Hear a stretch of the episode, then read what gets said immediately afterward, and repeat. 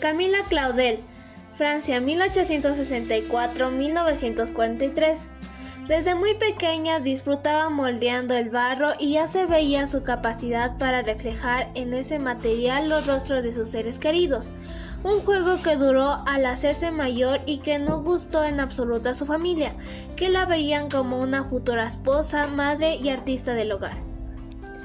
A sus 17 años fue admitida en una academia de arte. Su talento era evidente, pero la envidia y el machismo de la época hicieron que fuera objeto de comentarios desafortunados que ponían en duda su capacidad artística. Fue obligada a entrar en un sórdido psiquiátrico con el diagnóstico oficial de manía persecutoria y delirios de grandeza.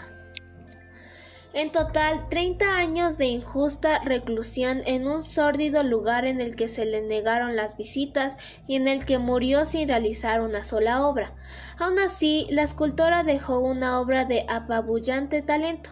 Su naturalismo tenía rasgos de impresionismo y simbolismo, buscando siempre la emoción que se traduce en un exquisito dramatismo gracias a un perfecto dominio de las técnicas y a su enorme sensibilidad.